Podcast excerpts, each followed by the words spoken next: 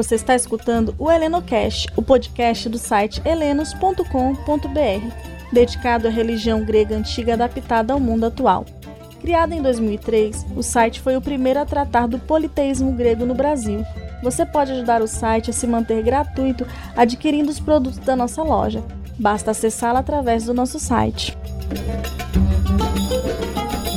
No sexto e último episódio da terceira temporada da série Deuses, vamos fazer um episódio especial sobre as outras deidades quitônicas. Aqui, a mitologia, psicologia e religião serão abordadas de forma unificada. Agora seguimos com a Alexandra, a fundadora do site. É com você, Alex. Heretelenos. Neste último episódio da terceira temporada, vamos conhecer os outros deuses quitônicos dos quais ainda não falamos nos episódios anteriores.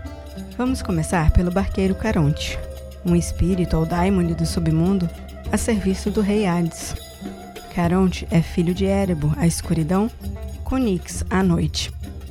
Hermes Psicopompo, guia das almas, reunia as sombras dos mortos do mundo superior e os conduzia até o litoral do rio Aqueronte, do qual falamos no episódio anterior, e Caronte os transportava pelas águas do submundo em seu barco a remo. Sua taxa era uma moeda chamada óbolo, que era colocada na boca do cadáver no enterro.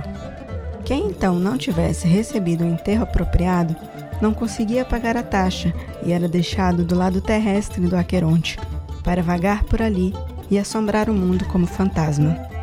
Caronte era representado na arte grega antiga como homem barbado, feioso, de nariz torto, usando um chapéu em forma de cone chamado pilos e uma túnica vermelha de ombro chamada exomis. Ele era mostrado de pé, segurando um remo em uma mão e se equilibrando com a outra mão na popa do barco, prestes a receber uma sombra entregue por Hermes Psicopompo. À beira do rio havia altos juncos. Algumas pessoas perguntam se o certo é levar uma ou duas moedas e se elas eram colocadas na boca ou nos olhos.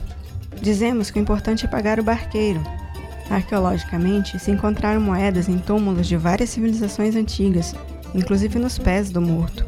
As simbologias mais recentes entendem que uma moeda na boca preservaria as coisas que foram ditas pelo falecido, e duas moedas nos olhos preservaria as coisas que ele viu.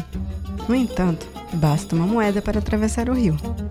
Érebo, pai de Caronte, é o deus primordial ou protogenos da escuridão e consorte de Nix, a deusa da noite. Suas brumas ou névoas escuras circundam o mundo e preenchem os buracos da terra. Ao pôr do sol, Nix arrasta Érebo pelo céu trazendo a noite, e sua filha Mera o espalha pela manhã trazendo o dia. Ou seja, ou se obscurece o éter, que é a luz celeste, ou ele é revelado. Nas antigas cosmogonias, o éter e o Érebo eram considerados as fontes do dia e da noite, muito mais do que o sol.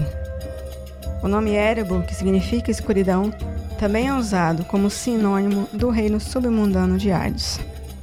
Erebo e Nix são filhos do caos e geraram Éter e Emera, além de vários daimones.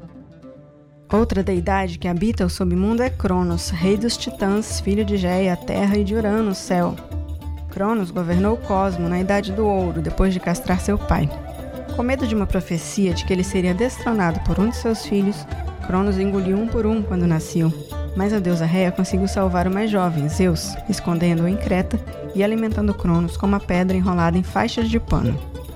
Zeus cresceu e forçou Cronos a regurgitar o resto de sua prole que consistia em Este, Deméter, Hera, Hades e Poseidon, conforme já vimos na primeira temporada do podcast. Zeus então liderou os Olimpianos em uma guerra de 10 anos contra os Titãs e mandou os derrotados para o Poço do Tártaro.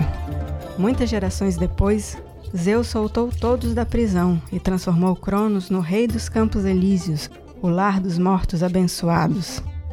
Cronos é conhecido como deus do tempo, sendo esse tempo aquele que é visto como uma força destrutiva que tudo devora. Ele tem sido contraposto ao deus Kairos, que personifica o tempo no sentido de um momento oportuno, e é um dos filhos mais novos de Zeus. Kairos era representado como um jovem com asas nos pés, por passar bem rápido, e um cacho de cabelo pendurado na testa, para sugerir que oportunidade só pode ser agarrada quando está próxima. Mas tanto o tempo cronológico quanto o tempo oportuno são coisas que passam e não voltam, ao menos não igual. Cronos tem um festival, a Crônia, que permite um retorno temporário à Idade do Ouro, sem preocupações, com igualdade e liberdade.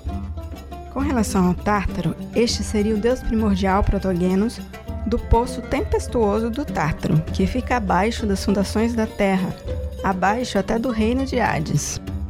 O reino do Tártaro é uma prisão selada por todos os lados, com muros de bronze e portões de ferro, guardado por três gigantes de cem mãos. O Tártaro é considerado como o posto do céu, uma abóbada invertida que fica abaixo da superfície da Terra. Assim, unindo a cúpula do céu com a cúpula do Tártaro, teríamos uma concha esférica ou oval. A ideia do Tártaro como lugar de punição aos homens perversos por seus crimes só apareceu em poetas mais tardios e normalmente como equivalente ao reino do Hades ou ao submundo em geral. Já que falamos sobre punição e julgamento, então vamos falar novamente dos três semideuses que são os juízos dos mortos: Minos, Radamantes e Eco. Antes de se tornarem juízes do submundo, Eco foi um mortal rei de Egina. Minos foi também mortal e rei de Creta. E Radamantes era irmão de Minos. Como eles estabeleceram a lei e a ordem na terra com justiça, foram recompensados após a morte com esses postos de juízes. Eco é quem guarda as chaves do Hades e julga os humanos que vêm do Ocidente. Radamantes é o senhor do Elísio, julga os humanos do Oriente. E Minos é o juiz que dá o voto final. Algumas fontes dizem que aqueles que foram iniciados nos mistérios poderiam ter um quarto voto dado pelo semideus Triptólemo.